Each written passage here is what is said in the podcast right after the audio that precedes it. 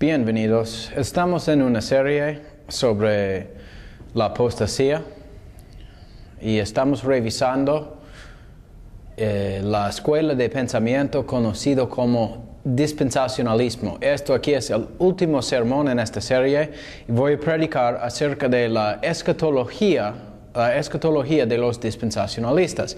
La palabra escatología viene de dos palabras griegas, escatología,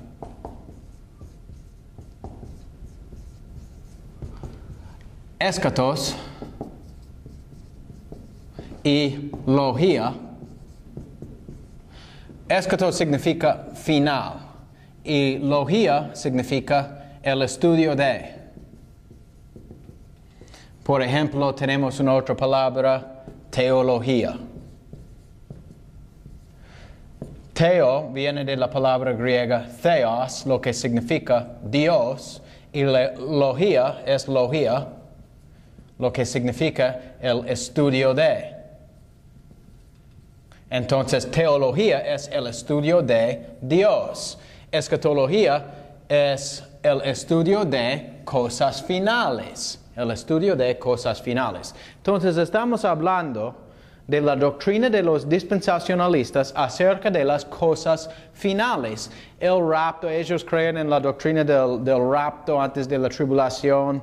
Dicen que Cristo va a reinar aquí en la tierra por mil años después del, rapto y, otras cosas también. Dicen que tiene que hacer una diferencia o tienes que distinguir entre el judío en el mundo antiguo y el pueblo de Israel y el creyente en la iglesia del Nuevo Testamento. Y ellos desarrollaron una nueva estructura de la Biblia. Nadie creó en el dispensacionalismo hasta 1830, mm, hasta 1900. En realidad, esta doctrina, este modo de pensar, uh, predicado en 1900. Desde 1900 la doctrina en la iglesia ha cambiado. Ahora casi, todas las iglesias en el mundo de hoy creen en las doctrinas del dispensacionalismo y nadie creó en estas cosas por casi dos mil años. Eh, entonces, ahora vamos a revisar la, escatología ah, de los dispensacionalistas. Ellos dicen que cuando hay versículos en el Antiguo Testamento que hablan de los gentiles entrando en la luz, siempre dicen que estos versículos se refieren al milenio. Dicen que la iglesia eh, existe dentro de un paréntesis y que la iglesia del Nuevo Testamento interrumpe la profecía o el plan de Dios para el pueblo de Israel. Entonces aquí tenemos Israel bajo la ley de Dios, la ley de Moisés, aquí, en la dispensación de la ley, Israel. Y después tenemos ellos, uh, Cristo viene a la tierra y ellos le rechazaron. En realidad dicen que el reino milenario o el reino de los cielos estaba predicado aquí Ah, cuando Cristo vino y él vino ofreciendo un reino literal. Pero los judíos le rechazaron y ellos rechazaron la oferta y que él va a regresar otro día para, para establecer su reino literal aquí en la tierra. Pero dicen que cuando ellos rechazaron la oferta de Cristo, entramos en una nueva dispensación, cuál es la dispensación de la gracia o la iglesia del Nuevo Testamento. Entonces ellos dicen que la iglesia del Nuevo Testamento existe adentro de un paréntesis y que interrumpe el plan de Dios acerca de Israel. Entonces, después de esta época aquí, después de la dispensación de la gracia, Dios va a sacar la iglesia de, la tierra en el rapto que viene antes de la tribulación. Aquí en la tierra uh, vamos a ver uh, mucha tribulación, pero los santos van a estar aquí en el cielo con Cristo por siete años, siete años y van a regresar con Cristo para, para reinar aquí en la tierra por mil años. Y eso es el milenio.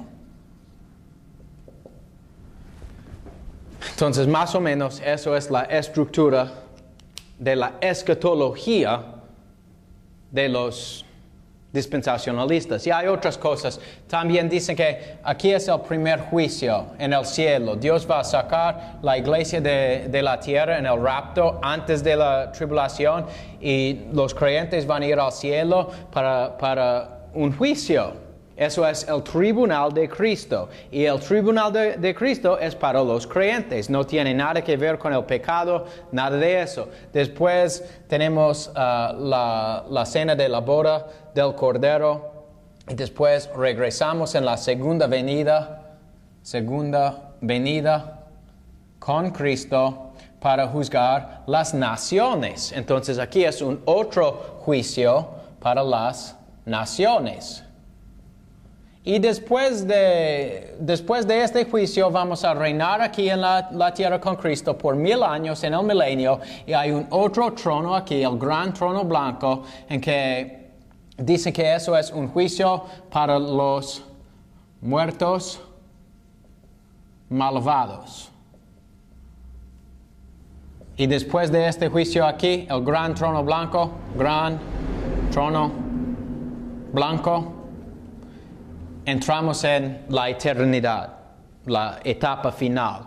Entonces, eso aquí en realidad es la estructura de la escatología de los dispensacionalistas. Hay, tres juicios, el, tribunal de, Cristo, uh, el juicio de las naciones y el juicio del gran trono blanco, cuál es un juicio para los, los, muertos malvados. Entonces, el primer juicio en el cielo es para los creyentes. Después tenemos un juicio para las naciones y por fin un juicio para los, los muertos malvados.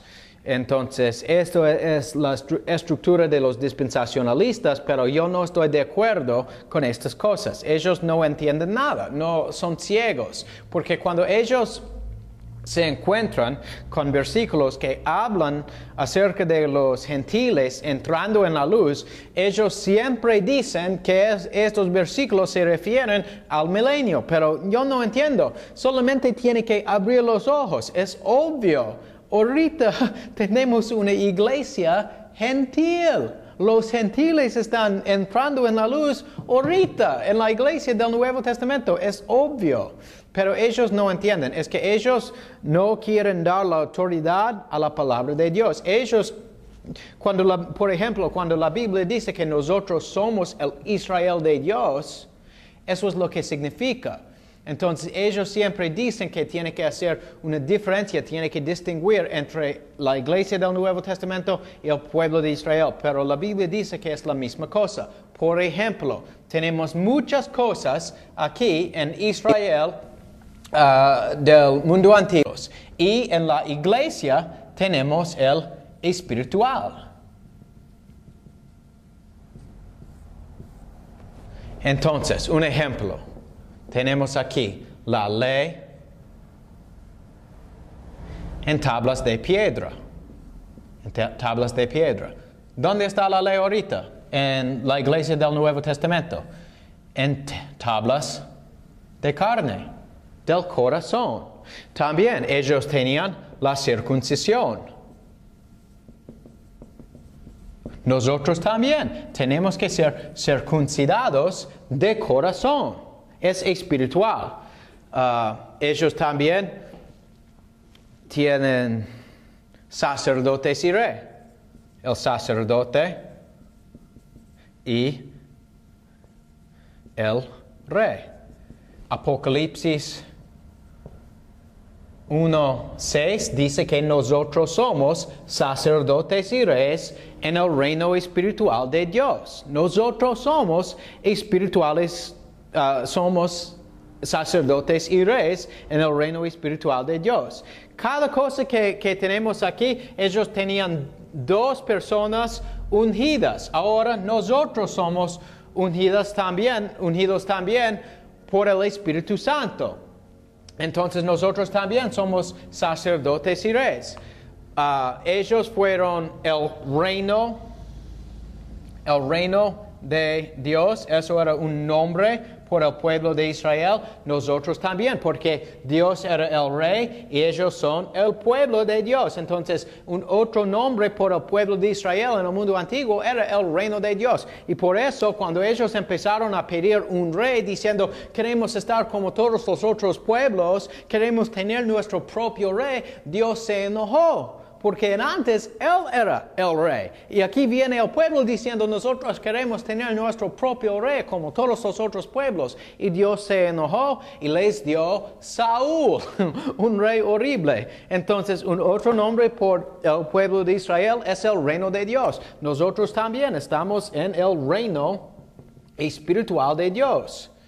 La Biblia dice que el reino de Dios entre vosotros está. Entonces también tenemos uh, el templo, el templo en el mundo antiguo. Dios hizo su pacto con el pueblo de Israel y les dio un, templo, un, sistema de, de, culto. Ellos tenían un templo, un altar de holocausto para hacer sacrificios, tenían muchos rituales y reglas y todo eso. Ahora la Biblia dice que nosotros, somos el templo. Uh, primera de Corintios 3:16. ¿No sabéis que sois templo de Dios y que el Espíritu de Dios mora en vosotros?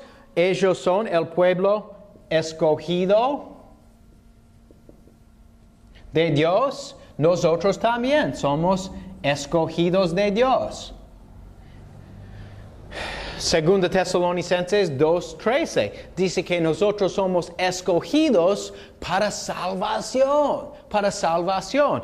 Efesios 1 3 a 5 dice que nosotros somos escogidos desde la fundación del mundo. Dios escogió su familia antes de Él creó el mundo. Entonces somos escogidos. Eh, el pueblo de Israel fue llamado afuera de Egipto. Y nosotros, la eclesia, ¿cuál es la palabra griega que, es, que está traducida como la iglesia? Nosotros también somos llamados afuera del mundo. Egipto es un tipo del mundo. La palabra eclesia viene de dos palabras griegas, ek y kaleo. Kaleo significa llamar y ek significa afuera. Entonces nosotros, como el pueblo de Israel, somos llamados afuera del mundo. Hay muchas cosas. Ellos tienen un día de reposo nuestro reposo es Cristo. Tenemos paz, tenemos gozo en la vida, porque estamos confiando en Cristo. Sabemos que Cristo es soberano, Dios tiene control de todo lo que sucede aquí en la tierra. Por eso tenemos paz en la vida, aunque vamos a sufrir persecución. Sabemos que vamos a sufrir persecución. Sabemos que tenemos que llevar una cruz diaria y que el mundo nos va a aborrecer. Pero no importa, porque tenemos paz en este mundo, porque sabemos que somos hijos de Dios y que cada cosa que sucede en el mundo tiene un propósito de gracia. Entonces, Dios es soberano y Él es nuestro reposo. Entonces, hay muchas cosas, muchas sombras en el mundo antiguo y aquí tenemos el espiritual en la iglesia del Nuevo Testamento. Eso quiere decir que la iglesia es el cumplimiento de las profecías del Antiguo Testamento. Es obvio, hay muchas profecías. En el sermón que prediqué la, otra semana, ah, yo enseñé muchos, muchos versículos acerca de la iglesia en el Antiguo Testamento, acerca de la iglesia del Nuevo Testamento. Isaías estaba predicando en Israel, pero después de no mucho tiempo, él empezó a predicar sobre los gentiles entrando en la luz. Por eso él es como Pablo, el apóstol Pablo, quien entró en la sinagoga en el principio de su ministerio predicando a los judíos, pero cuando ellos no querían escuchar, él se fue a los gentiles. Entonces decimos que Isaías es un tipo de Pablo en el mundo antiguo. Él siempre estaba hablando de los, de los gentiles entrando en la luz. Pablo es el apóstol a los gentiles. Entonces hay, muchas cosas similares ah, e, e, entre el pueblo de Israel en el Antiguo Testamento y la iglesia del Nuevo Testamento. Ahora vamos a ver. Los dispensacionalistas dicen que después del rapto y después de la tribulación, Cristo va a regresar a la tierra en la segunda venida Y dicen que los judíos van a reedificar el templo y el sacerdocio también de Aarón. Y ellos van a empezar a hacer sacrificios, van a ofrecer uh, sacrificios de animales a Jehová Dios otra vez uh, en el milenio. Eso es la teología de ellos. Vamos a ver esto. Yo ciertamente no estoy de acuerdo con esto. Yo digo, o yo creo, que la iglesia es el cumplimiento de todas estas cosas. Cuando la Biblia dice que Dios va a restaurar o reedificar el tabernáculo caído de David, por ejemplo en Amos 9:11, sabemos que eso es una profecía acerca de la iglesia. Dios está reedificando el tabernáculo caído de David por medio de la iglesia del Nuevo Testamento con los gentiles. Es un cumplimiento espiritual. Nosotros somos el cumplimiento de esta profecía. La Biblia es muy clara. Entonces, eso era el tema del otro sermón que yo prediqué la semana pasada. Entonces, ahora vamos a ver algunas cosas acerca del sacerdocio. Entonces, vamos a empezar a leer en Apocalipsis capítulo 4. Apocalipsis capítulo 4 y versículo 1. Y la Biblia dice, Después de estas cosas miré, y he aquí una puerta abierta en el cielo, y la primera voz que oí era como de trompeta que hablaba conmigo, diciendo, sube acá, y yo te mostraré las cosas que han de ser después de estas. Y al instante, estaba yo en el Espíritu, y he aquí un trono que estaba puesto en el cielo, y uno sentado sobre el trono. Entonces, la primera cosa que tenemos que ver aquí es que cuando el término cielo y la tierra aparece, muchas veces este término no está hablando literalmente sobre el cielo y la tierra, Muchas veces cuando este término aparece en la Biblia se refiere a la clase más alta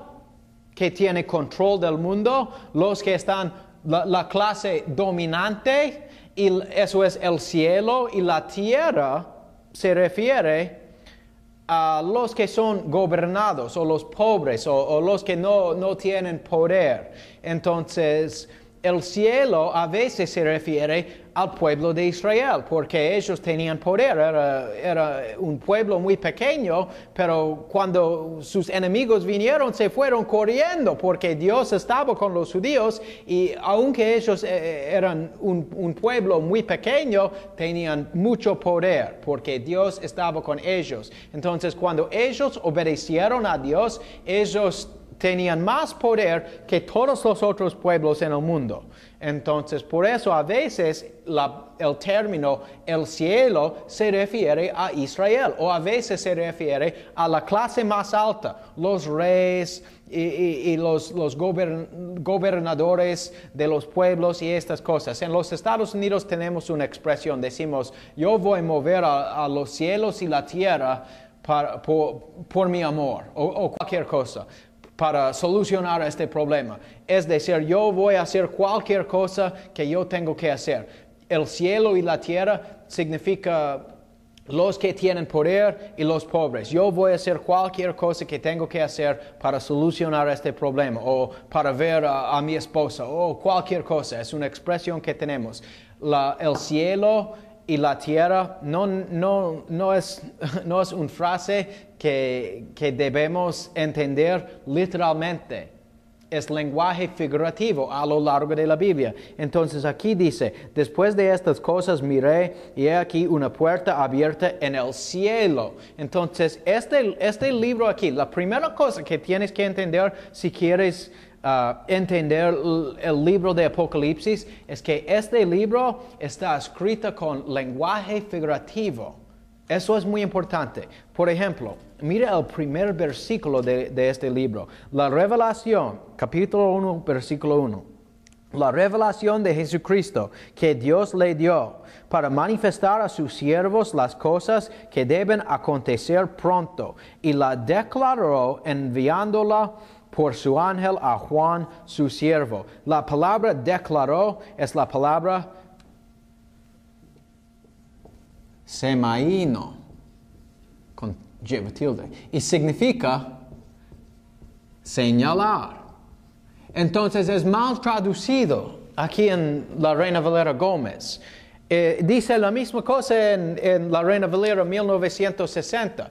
Normalmente, en estos casos, cuando hay errores, la Reina Valera Gómez es mejor. En muchos casos arreglan el problema, pero aquí dijeron declaró otra vez. No debe de ser declaró, debe de ser señaló. En, el King James que tengo en inglés no dice, no dice declaró, dice signify, lo que significa señaló. Eso es lo que significa la palabra semaíno, significa señalar. Entonces, en el primer versículo, de, esta, de este libro, Dios dice que Él va a usar lenguaje figurativo, con muchas señales y todo eso. Entonces tiene que entender esto si quiere entender este libro.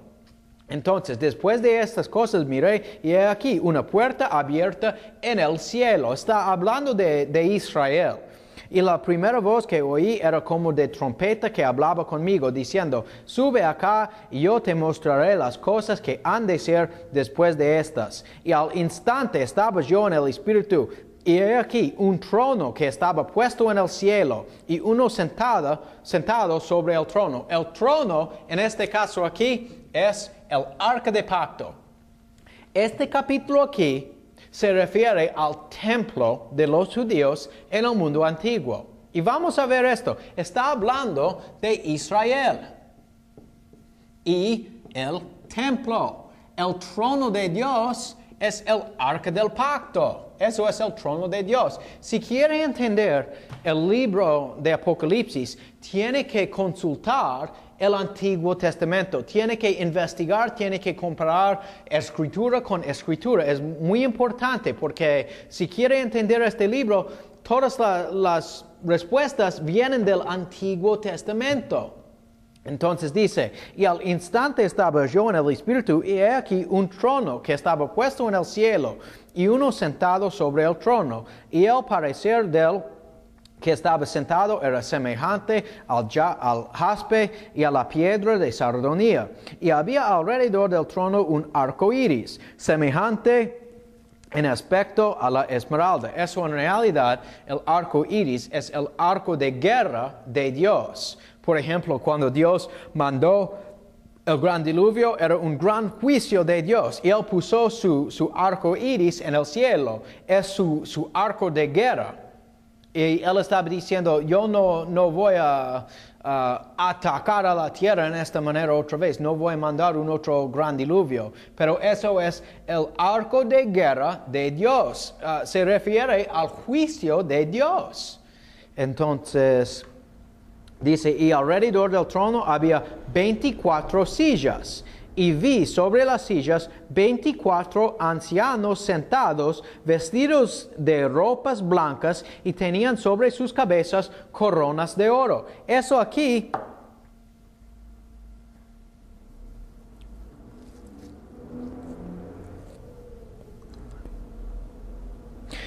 Eso aquí habla de los hijos de Aarón.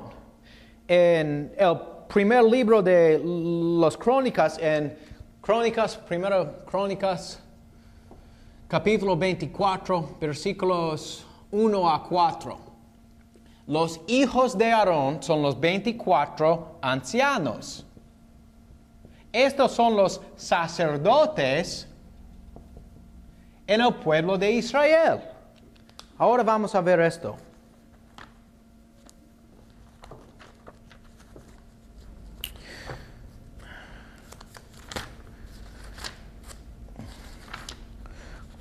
Crónicas 24, versículo 1, y la Biblia dice, estos son los grupos de los hijos de Aarón. Los hijos de Aarón, Nadab, Abiú, Eleazar e Itamar. Pero Nadab y Abiú murieron antes que su padre y no tuvieron hijos, por lo cual Eleazar e Itamar ejercieron el sacerdocio y David los repartió según la función de ellos en su ministerio, siendo Sadoc de los hijos de Eleazar y Imelech de los hijos de Itamar. Y de los hijos de Eleazar fueron hallados más varones principales que de los hijos de Itamar, y los repartieron así. De los hijos de Eleazar había dieciséis cabezas de familias paternas, y de los hijos de Itamar por las familias de sus padres, ocho. Entonces, ocho más dieciséis son veinticuatro. Eso aquí habla de los sacerdotes en el pueblo de Israel.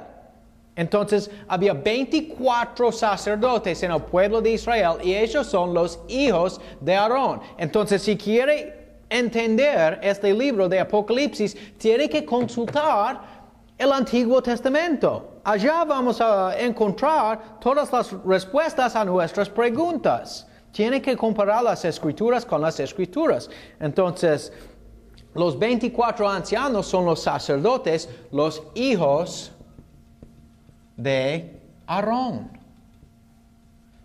¿Y qué dice acerca de estos sacerdotes? que son vestidos de ropas blancas y tenían sobre sus cabezas coronas de oro. Ahora vamos a leer Éxodo 28. Éxodo capítulo 28.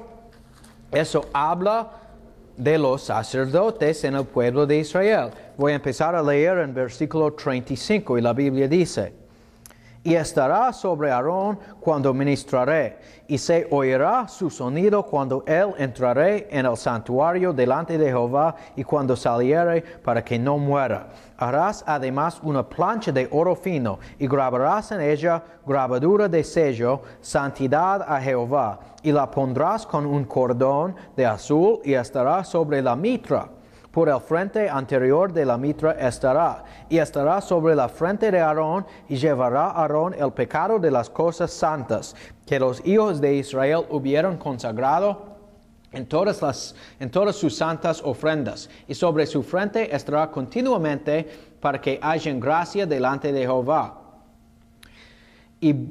Bordarás una túnica de lino fino y harás una mita de lino fino, harás también un cinto de obra de bordador. Y para los hijos de Aarón harás túnicas, también les harás cintos y les formarás tiaras para gloria y hermosura. Y con ellos vestirá y con ellos vestirás a Aarón, tu hermano, y a sus hijos con él, y los ungirás y los consagrará, y los consagrarás y con ellos vestirás a Aarón, tu hermano, y a sus hijos con él, y los ungirás y, y, los consagrarás y santificarás para que sean mis sacerdotes. Entonces, eso aquí está hablando de los sacerdotes en el pueblo de Israel y que tenían tenían tiaras, son coronas y tenían túnicas largas blancas. Tenían túnicas blancas, blancas con coronas. Así dice la Biblia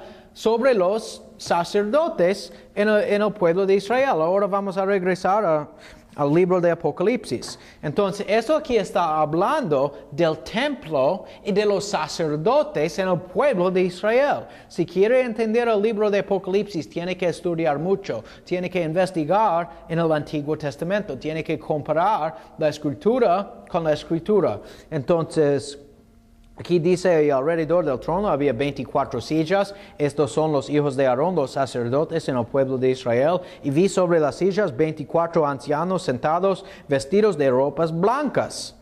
Ellos, si usted no me cree, puede investigar en el internet, en Google, solamente tiene que buscar en imágenes el sacerdote común en el pueblo de Israel. El, sumo sacerdote tenía, tenía otro, él tenía una túnica ah, blanca con, con, otras cosas también, azul y, otras cosas también. Su, su vestido era sus vestimientos eran diferentes, pero el sacerdote común tenía una túnica blanca con una corona y eh, vestidas de ropas blancas y tenían sobre sus cabezas coronas de oro. Y del trono salían relámpagos y truenos y voces, y delante del trono ardían siete lámparas del fuego, las cuales son los siete espíritus de Dios. Entonces aquí tenemos el templo, eso es el trono, sabemos que el trono es el arca del pacto, y que tenemos aquí en el templo siete... Uh, siete lámparas, o eso es el candelero de oro con siete ramas, es el número siete en la Biblia. En este caso aquí es como un adjetivo, es como un adjetivo, significa purificación, está hablando de los espíritus de la iglesia, los espíritus ah, purificados de la iglesia, eso es, un, es una sombra de la iglesia hemos revisado esto en el otro sermón acerca de la iglesia del Nuevo Testamento. Eso es una profecía o una sombra sobre la iglesia del Nuevo Testamento. Hemos revisado esto. Entonces, cada cosa que aparece aquí, eso no puede ser una coincidencia. Eso, cada cosa que aparece aquí viene del templo. Eso está hablando, este capítulo está hablando del sacerdocio en el mundo antiguo y el templo. Entonces, y delante del trono, o donde estoy, y del trono salían relámpagos y truenos y voces, en versículo 5, y delante del trono ardían siete lámparas de fuego, eso es el candelero de oro que tenía uh, siete ramas, las cuales son los siete espíritus de Dios. Es una sombra de la iglesia. Nosotros somos el candelero de oro. Nosotros somos llenos con el aceite del Espíritu Santo y nosotros somos purificados y delante del trono había un mar de vidrio semejante al cristal. Aquí tenemos la fuente de bronce. Un otro nombre por, la fuente de bronce es el mar de vidrio. Porque en el mundo antiguo ellos no tenían espejos.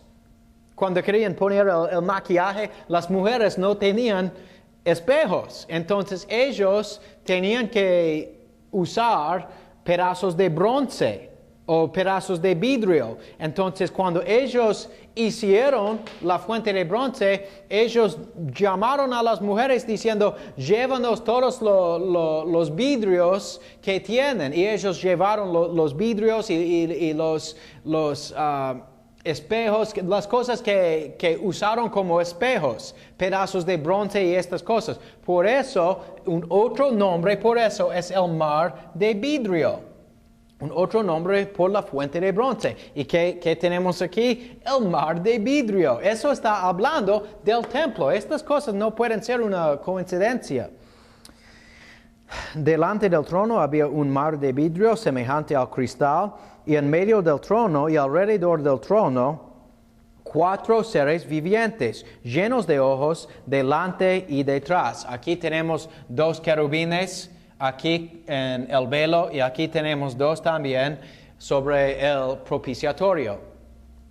Estos son los querubines. Y voy a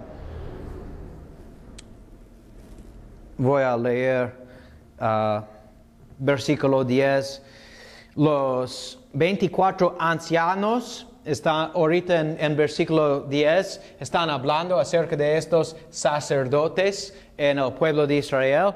Y en versículo 10 dice, los, 20, los 24 ancianos se postran delante del que está sentado en el trono y adoran al que vive para siempre jamás y echan sus coronas delante del trono, diciendo, Señor, digno eres de recibir la gloria y la honra y el poder, porque tú creaste todas las cosas y por tu placer existen y fueron creadas. Los sacerdotes, los hijos de Aarón, los sacerdotes del mundo antiguo están echando sus coronas a los pies de Jesucristo, diciendo, nosotros no somos dignos, tú eres digno. Eso aquí es un cambio del sacerdocio. Ahora Cristo es nuestro gran sumo sacerdote. Nosotros no tenemos un, sumo sacerdote aquí en la tierra, no tenemos que confesar nuestros pecados, Él no tiene que interceder uh, por el hombre con Dios, Él no hace esto. Cristo es nuestro sacerdote, Él es el único mediador. Entonces es diferente, había un cambio en el sacerdocio. Ahora vamos a, leer algunos otros versículos acerca de este sacerdocio, este cambio. Entonces voy a leer Hebreos 7. Hebreos 7, versículo 17. Y la Biblia dice, porque Él testifica tú eres sacerdote para siempre, según el orden de Melquisedec. Otra vez en versículo 24 de este mismo capítulo. Mas este, por cuanto permanece, permanece para siempre, tiene un sacerdocio inmutable Cristo es nuestro sumo sacerdote y nosotros también somos sacerdotes en el reino espiritual de Dios. Eso es lo que dice la Biblia en algunos lugares. En, Apocalipsis 1, capítulo 1, versículos 5 y 6, y de Jesucristo, el testigo fiel, el primogénito de los muertos y príncipe de los reyes de la tierra, al que nos amó y nos lavó de nuestros pecados con su propia sangre y nos hizo reyes y sacerdotes para Dios y su Padre. Entonces nosotros somos reyes y sacerdotes. En el mundo antiguo tenían dos ungidos, el rey y el sacerdote. El profeta también era ungido, pero él era ungido por el Espíritu Santo. Entonces nosotros también somos sacerdotes y reyes en el reino espiritual de Dios. Más que esto, Primera de Pedro, uh, capítulo 2, versículo 9. Mas vosotros sois linaje escogido, real sacerdocio, nación santa, pueblo adquirido. Nosotros somos sacerdotes en el pueblo, en, el reino espiritual de Dios. Nosotros somos el, el Jerusalén, la celestial. Entonces, hay un cambio en el sacerdocio y Cristo es hecho sacerdote para siempre según el orden de Melquisedec. Y eso es inmutable, dice el autor de Hebreos en capítulo 7, versículos 17 y 24. Cristo es nuestro sumo sacerdote y Él intercede por nosotros ahora nosotros no tenemos un, sumo sacerdote aquí en la tierra, Él es nuestro sumo sacerdote y nosotros también somos sacerdotes. Entonces hay, hay un cambio. Vemos este cambio en Apocalipsis capítulo 4. Hay un cambio en el sacerdocio. Entonces los, los dispensacionalistas quieren decir que, que en el milenio, en el milenio, los judíos van a reedificar el templo y que ellos van a reconstruir el templo y, y, van a empezar a ofrecer sacrificios a Dios otra vez. Eso es abominable. Dios no quiere esto. Cristo es el último sacrificio. Ahora los sacrificios de animales, Dios no quiere esto. Eh, voy a leer una citación del estimado autor Archibald Hughes, Archibald Hughes, en su libro Un nuevo cielo y una nueva tierra. Y él dice, en la luz de esta revelación, una sugerencia de un sacerdocio arónico restaurado, el pueblo judío como un reino de sacerdotes bajo el gran sumo sacerdote Cristo es obviamente absurdo y completamente ajeno a las escrituras. Él está diciendo que no es posible. Eh, el pueblo de Israel no va a reedificar el templo y el sacerdocio arónico no va a regresar a la tierra de Israel. Eso nunca va a suceder y ellos no van a empezar a ofrecer sacrificios a Jehová Dios otra vez, porque Cristo es nuestro sacrificio. Los sacrificios de, de, animales son abominaciones delante de Dios. Él no quiere recibir estos. Dios no quiere los sacrificios de animales. Mira lo que dice Hebreos 10. Voy a empezar a leer en, en versículo 10. En esta voluntad nosotros somos santificados mediante la ofrenda del cuerpo de Jesucristo, hecha una sola vez. Y ciertamente todo sacerdote se presenta cada día ministrando y ofreciendo muchas veces los mismos sacrificios que nunca pueden quitar los pecados. Pero este, habiendo ofrecido por los pecados un solo sacrificio para siempre, para la iglesia del Nuevo Testamento y, nadie más después en el milenio, ellos tienen que ofrecer sacrificios de animales. No, no es lo que dice. Dice un solo sacrificio para siempre, para siempre. El sacerdocio arónico no va a regresar a Israel para empezar a ofrecer sacrificios de animales a Dios otra vez. Eso no va a suceder se ha sentado a la diestra de Dios, de aquí en adelante esperando hasta que sus enemigos sean puestos por estrado de sus pies, porque con una sola ofrenda hizo perfecto para siempre a los santificados. Entonces Cristo hizo una sola un solo sacrificio y eso es, no, no vamos a reedificar el templo para los judíos para que ellos puedan sacrificar animales otra vez. Dios no, ya no quiere esto. Eso no, no es agradable a Dios.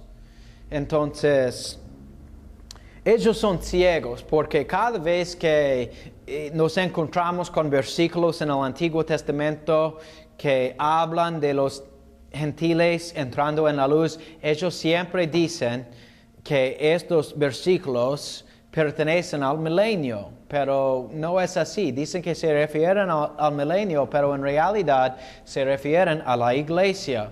El, eh, el, reino de Dios ya está aquí, es un reino espiritual y los gentiles están entrando en la luz ahorita, en la iglesia del Nuevo Testamento. Uh, Dios cambió el sacerdocio. Ahora la Biblia dice en Hebreos que tenemos un altar del cual no tienen derecho de comer los que sirven el tabernáculo. Entonces los sacerdotes del, mundo antiguo y los judíos que rechazaron a Cristo, ellos eh, tienen un otro tabernáculo, un otro altar. Ellos están ellos están ofreciendo sacrificios aquí en el altar del holocausto, pero nosotros tenemos un otro altar. Nuestro altar es la cruz y nosotros somos los sacrificios. Nosotros tenemos que llevar una cruz diaria, tenemos que predicar el mensaje de Cristo a todo el mundo y nosotros somos el sacrificio. Nosotros somos los sacrificios porque el mundo nos va a perseguir. Nosotros somos sacrificios. Entonces, hay, muchos problemas con la escatología de los dispensacionalistas. Entonces, eh, el único lugar en que este milenio aparece en la Biblia, no hay no hay versículos que enseñan esto, hay un solo lugar y eso es Apocalipsis 20. Y todo el capítulo está escrito con lenguaje figurativo y eso habla de un periodo de tiempo de mil años. Y ellos intentan decir que este tiempo de mil años se refiere al milenio, pero no entienden el, término, en realidad es la palabra griega kilia. Y, y se refiere a la iglesia del Nuevo Testamento. Ahora, no estoy diciendo que, que, no hay un milenio, yo estoy diciendo que el milenio es ahorita, ahorita es. Nosotros estamos participando en el milenio ahorita y eso es la doctrina histórica de la iglesia. Nadie creó en estas cosas. Esta estructura de la Biblia de los dispensacionalistas es una nueva estructura. Nadie creó en estas cosas hasta 1900.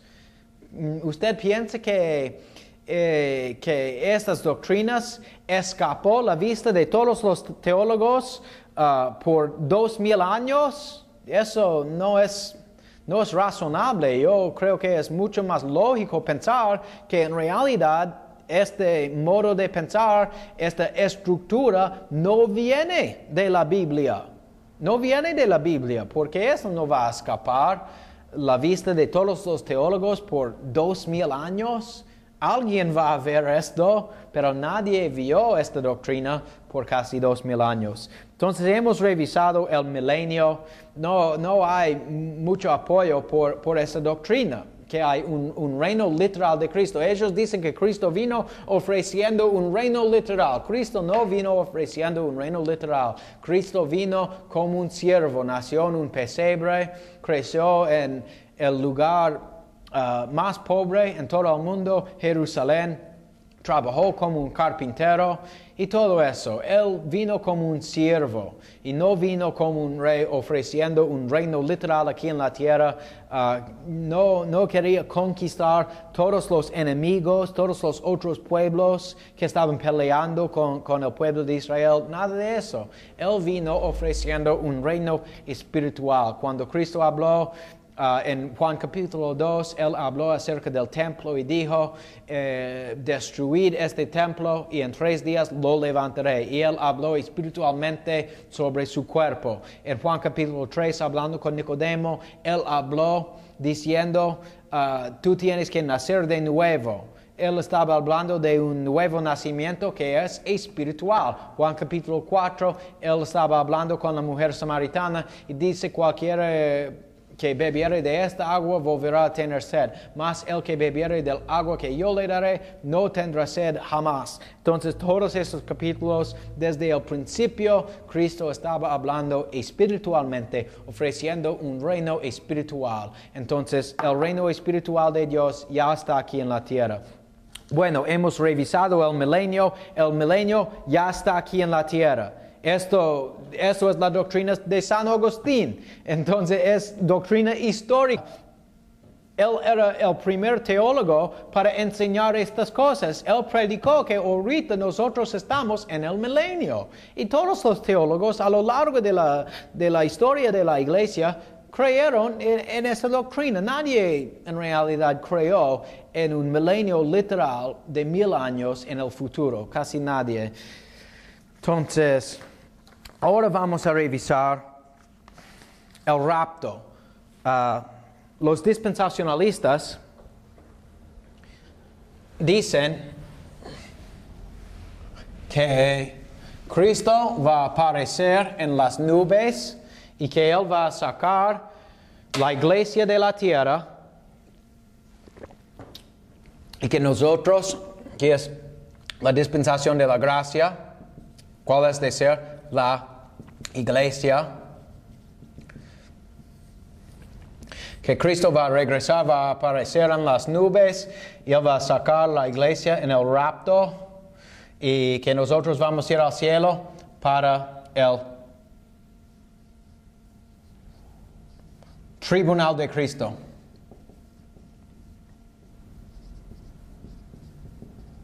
Es un juicio para los creyentes y después ah, la cena de la boda del Cordero. Y después vamos a regresar con Cristo en la segunda venida, con cuerpos glorificados.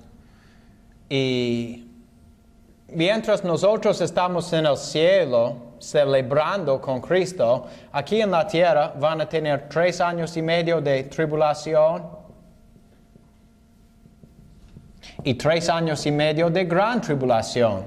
Y Cristo va a regresar con los santos, los creyentes, y Él va a juzgar las naciones aquí en un otro juicio, un juicio para las naciones. Y con este juicio vamos a entrar en el reino literal de Cristo aquí en la tierra de mil años, conocido como el milenio. Y por fin, a finales de esta época aquí, o esta dispensación, la, dispensación del milenio, Cristo va a juzgar los malvados muertos en el gran trono blanco.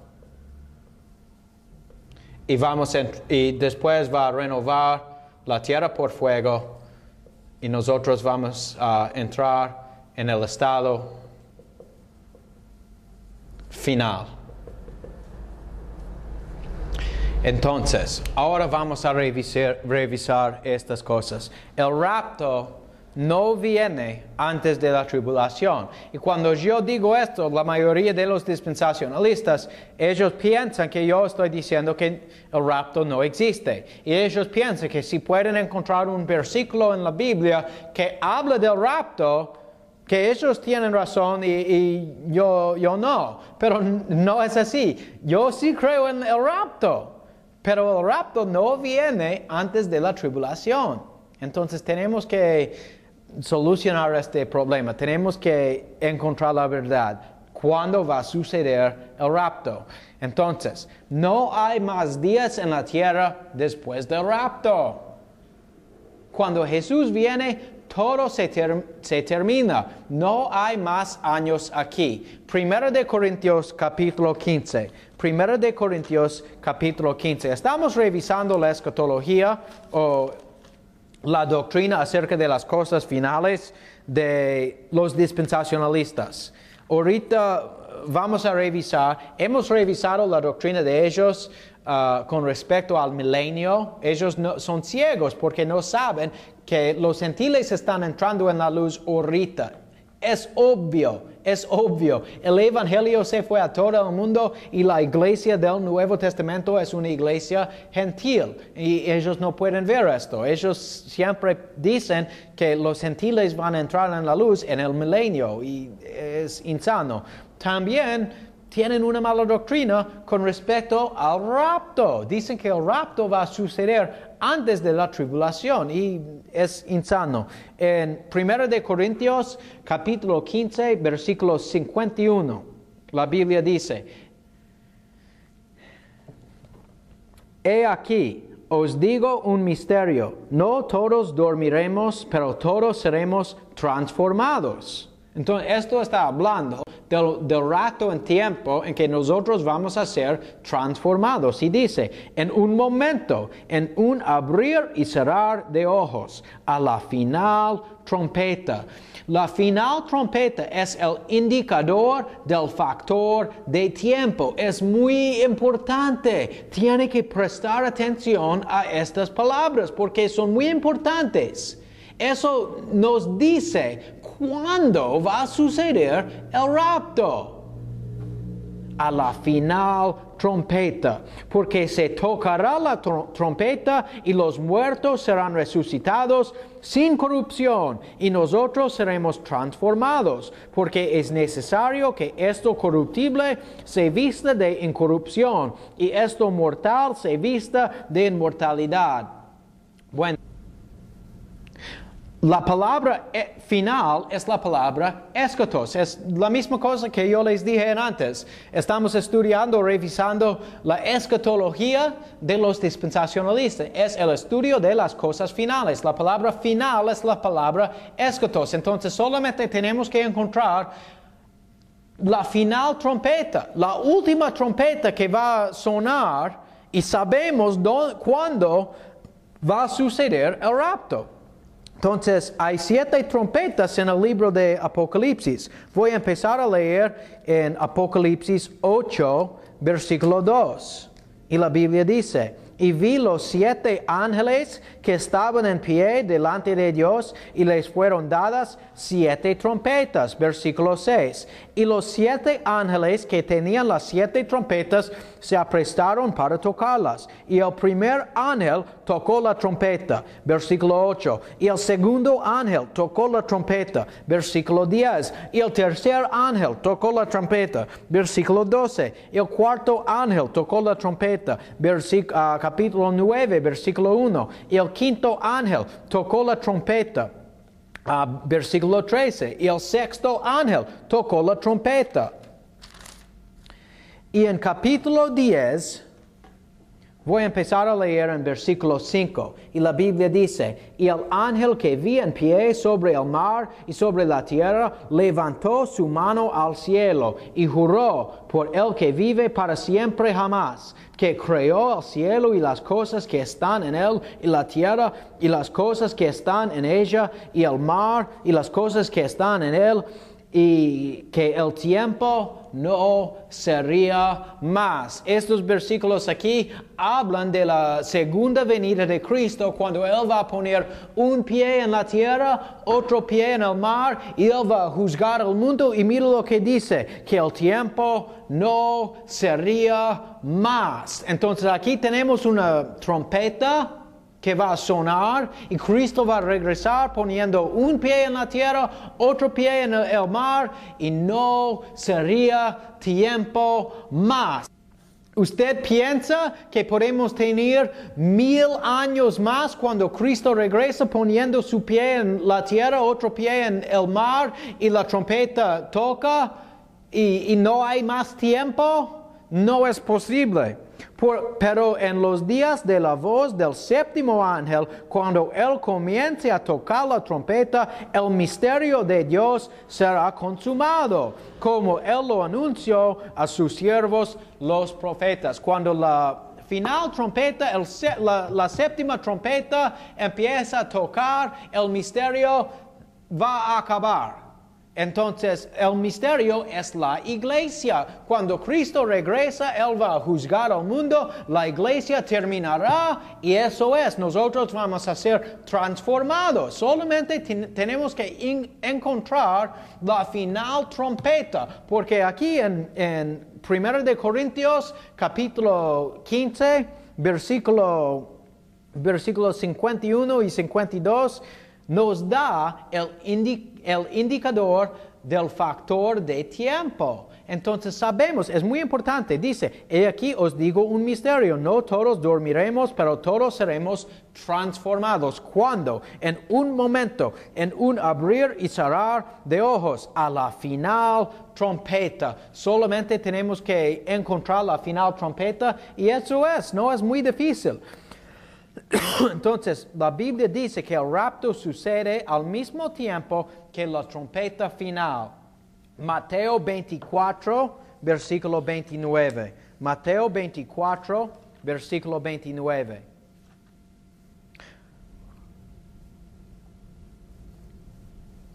E inmediatamente después de la tribulación de aquellos días, el sol se oscurecerá y la luna no dará su resplandor y las estrellas caerán del cielo y las potencias de los cielos serán conmovidas. Y entonces aparecerá la señal del Hijo del Hombre en el cielo. Entonces se lamentarán todas las tribus de la tierra y verán el Hijo del Hombre viniendo en las nubes del cielo con poder y gran gloria. Y enviará a sus ángeles con gran voz de trompeta gran voz de trompeta. ¿Cuándo vamos a ser transformados? La Biblia dice cuando, cuando la final trompeta empieza a tocar. Entonces solamente tenemos que encontrar la final trompeta en la Biblia. ¿Y qué dice este, este, estos versículos aquí? En versículo 29 dice,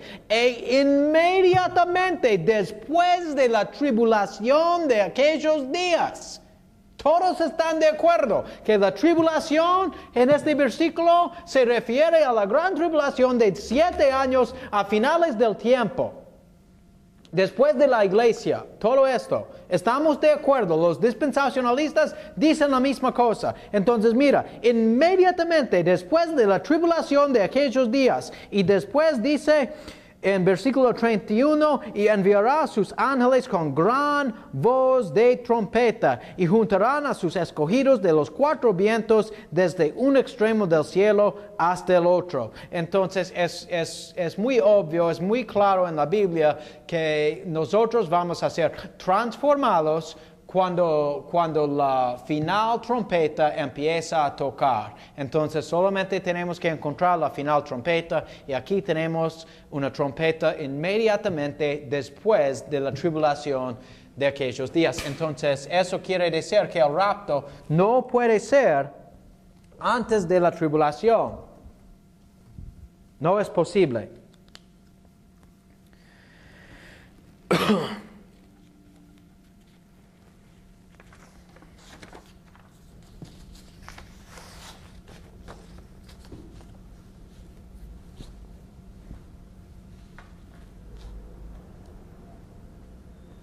El apóstol Pablo afirma que el rapto sucede después de la tribulación en el libro de Filipenses. Filipenses 3, versículo 21.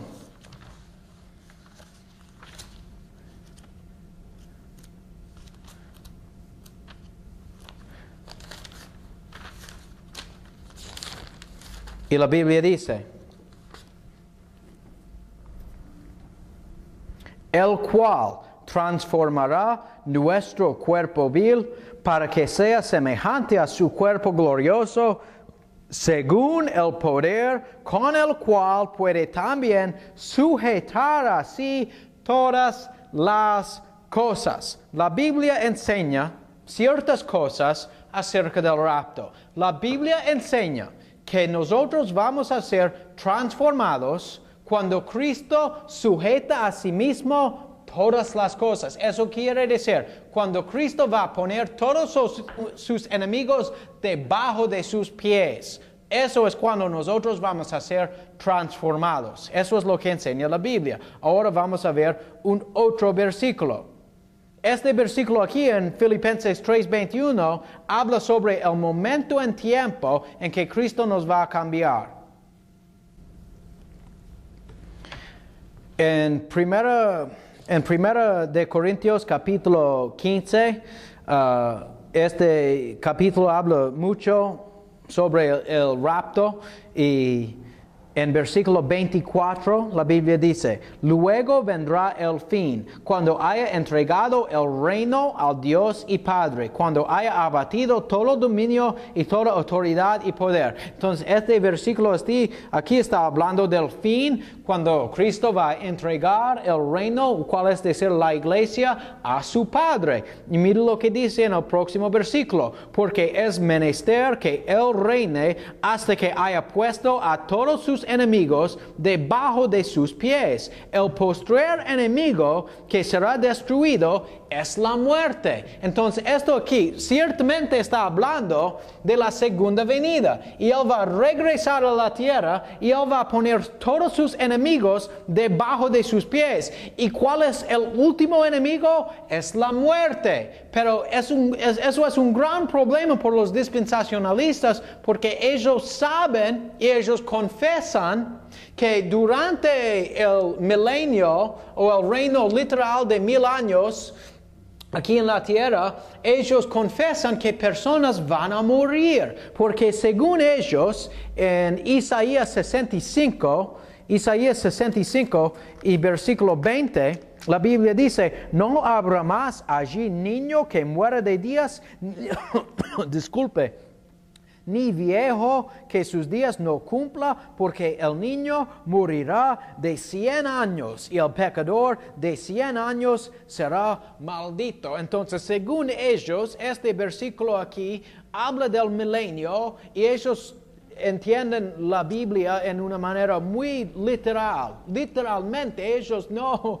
no entienden nada, ah, no, no, no, no reconocen lenguaje figurativo, nada de eso. Eso es un otro problema. Yo puedo predicar un sermón completo acerca de, de la manera en que los dispensacionalistas saben interpretar la Biblia. Son muy super literales. Entonces no, no podemos eh, acercar a la Biblia con esta actitud es horrible. Tiene que entender que hay mucho lenguaje figurativo y, todo eso, muchas señales y, estas cosas en la Biblia. Pero según ellos, este versículo aquí eh, dice que personas van a morir durante del milenio.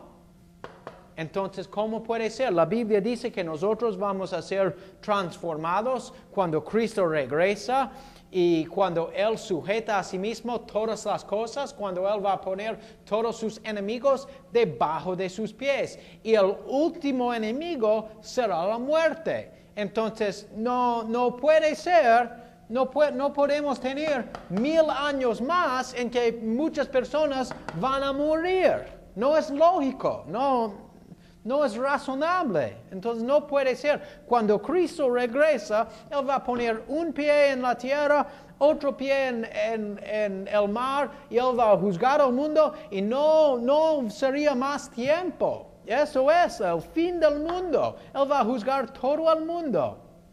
Hay un otro versículo también en Primera Tesalonicenses, uh, capítulo 4 versículo 13, la Biblia dice, Mas no quiero, hermanos, que ignoréis acerca de los que duermen, para que no os entristezcáis como los otros que no tienen esperanza, porque si creímos que Jesús murió y resucitó, así también traerá Dios con él a los que durmieron en Jesús. Por lo cual os decimos esto por palabra del Señor, que nosotros que vivimos, que habremos quedado hasta la venida del Señor, no precederemos a los que durmieron. La palabra aquí, habremos quedado, es la palabra griega uh, perileipo, perileipo. ¿Sabes lo que significa perileipo? Sobrevivir un gran holocausto.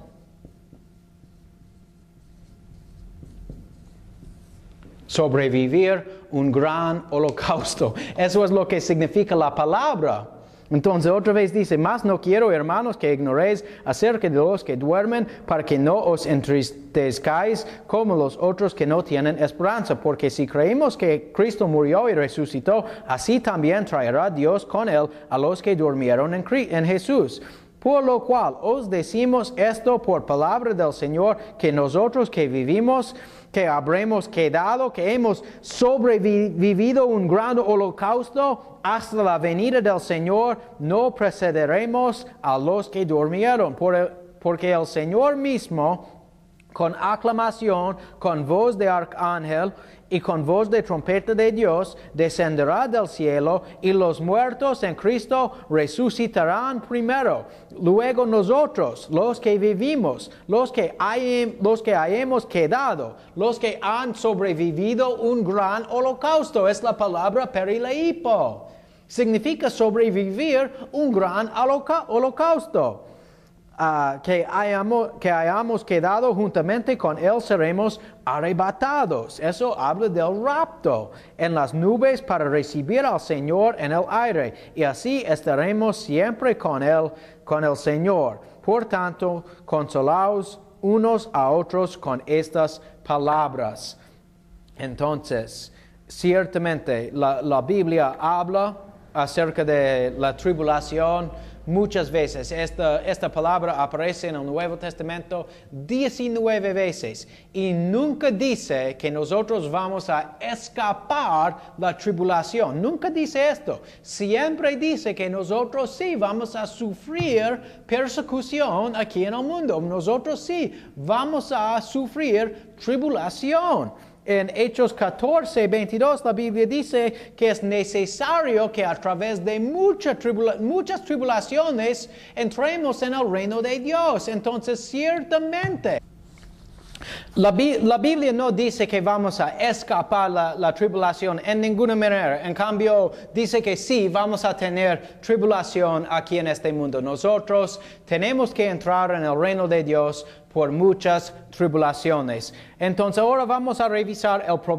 el, problema con los juicios. Los dispensacionalistas dicen que hay tres juicios y no entienden nada. Aquí tenemos el tribunal de Cristo, aquí tenemos el juicio de las naciones y aquí tenemos el juicio del gran trono blanco.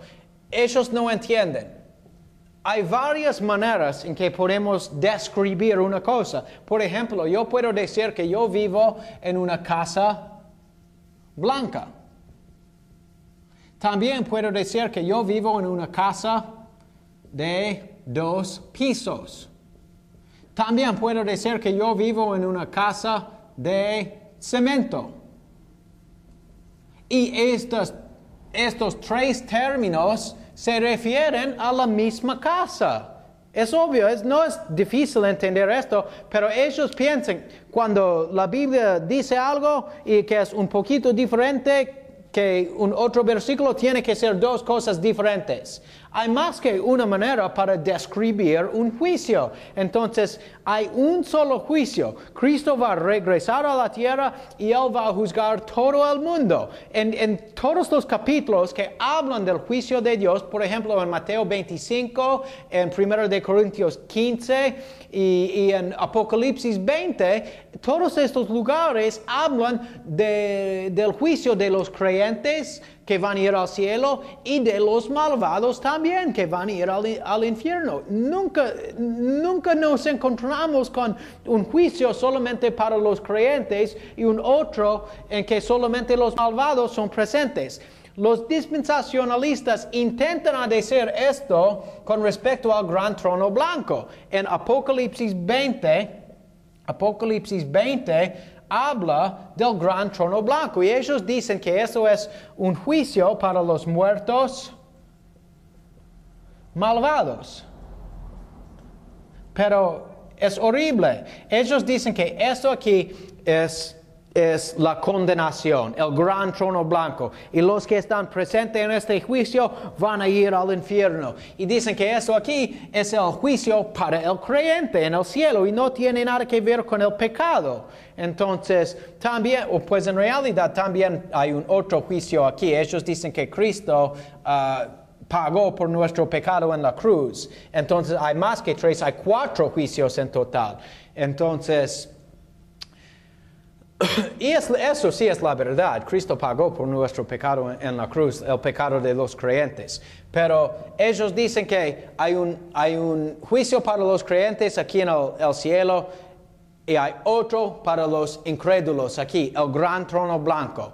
Pero hay un gran problema, porque ellos confesan que ellos dicen que en el, en el reino de mil años, el reino literal de Cristo aquí en la tierra de mil años, el milenio, ellos dicen que hay varios libros de la Biblia y que algunos libros pertenecen a esta época aquí, por ejemplo los evangelios, los evangelios, según los dispensacionalistas, estoy hablando de los primeros, los, fundadores de este modo de pensar, como Clarence Larkin, como Juan Nelson Darby, como uh, Schofield, C.E. Schofield, como, uh, ¿cómo se llama? Louis Perry Schaeffer, todos estos hombres. Ellos dijeron que los evangelios, Mateo, Marcos, Lucas, Juan, no aplican a la iglesia del Nuevo Testamento. estos libros pertenecen al milenio. Y por ejemplo, el Sermón del Monte, Mateo 5, 6 y 7, eso es la constitución para los creyentes o la gente en el reino milenario. Dicen que no puede ser salvo en el milenio por la fe en Jesucristo, porque todos van a saber que Él es Dios, Él está reinando en la tierra con barra de hierro. Entonces todos todos saben que Él es Dios, entonces no puede ser salvo por el sacrificio de Cristo, el sacrificio que Él hizo en la cruz. No es, no es disponible esa oferta. Ahora tienes que ganar la salvación. Y dicen también que los judíos van a reedificar el templo y van a empezar a sacrificar sacrificios de animales otra vez durante el milenio y que tienes que ganar la salvación. Y dicen que sí, personas van a ser salvos durante el milenio. Entonces, ¿qué hacemos aquí? ¿Cómo puede decir que eso aquí es un juicio para los muertos malvados y aquí es el juicio para los creyentes? Eso es para incrédulos, eso es para los, para los creyentes. No, ellos confesan que vamos a tener personas que son salvas en este juicio también, que también vamos a tener personas que van a ir al cielo. Entonces, eh, no, eh, es horrible.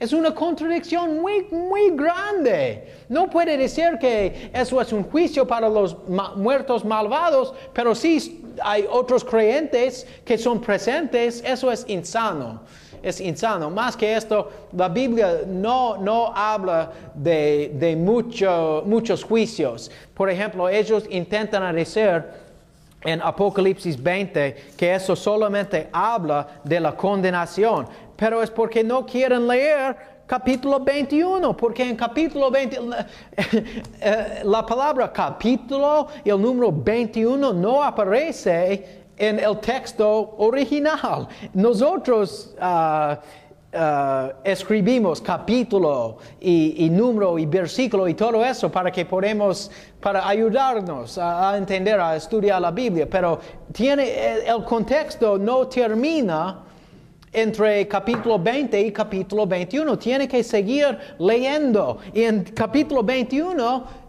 vemos que hay personas que van a ir al cielo. Eh, no es un juicio solamente de condenación. las dos personas son presentes, los creyentes y los incrédulos también. Otra vez en, en 1 de Corintios 15, es un juicio para los dos poniendo los enemigos debajo de sus pies. Cristo está ah, poniendo todos sus enemigos debajo de, sus pies al mismo tiempo que Él está entregando el reino a su Padre. Entonces, Mateo 25, otra vez, Cristo va a separar las ovejas de los cabritos. En cada juicio, los incrédulos y los creyentes son juntos. Hay un solo juicio. Cristo va a regresar a la tierra y Él va a juzgar todo el mundo y vamos a entrar en el estado final. Pero antes de venga Cristo, la apostasía tiene que entrar en la iglesia. Yo creo que la apostasía ya está aquí porque estos pastores que están predicando son falsos maestros. La doctrina cambió en 1900. Ahora casi cada iglesia que existe en el mundo de hoy es una iglesia dispensacionalista con nueva doctrina. Todos creen en la doctrina del libre albedrío y esta nueva estructura de la Biblia. Nadie creyó en estas cosas. Nadie hasta 1900. Entonces la apostasía está aquí, la tribulación viene pronto. Entonces nosotros tenemos que preparar. El mundo es malvado y el mundo nos va a perseguir. Tienen que entender eso, es muy importante. No puede pensar, ah, Dios solamente quiere bendecir a, a la gente y no pasa nada, yo soy un cristiano. No es así. El mundo nos va a perseguir, tiene que ser preparado. Entonces ya hemos revisado uh, toda la estructura uh, de la escatología de los dispensacionalistas. Eso aquí es el último sermón en esta serie acerca de la teología de los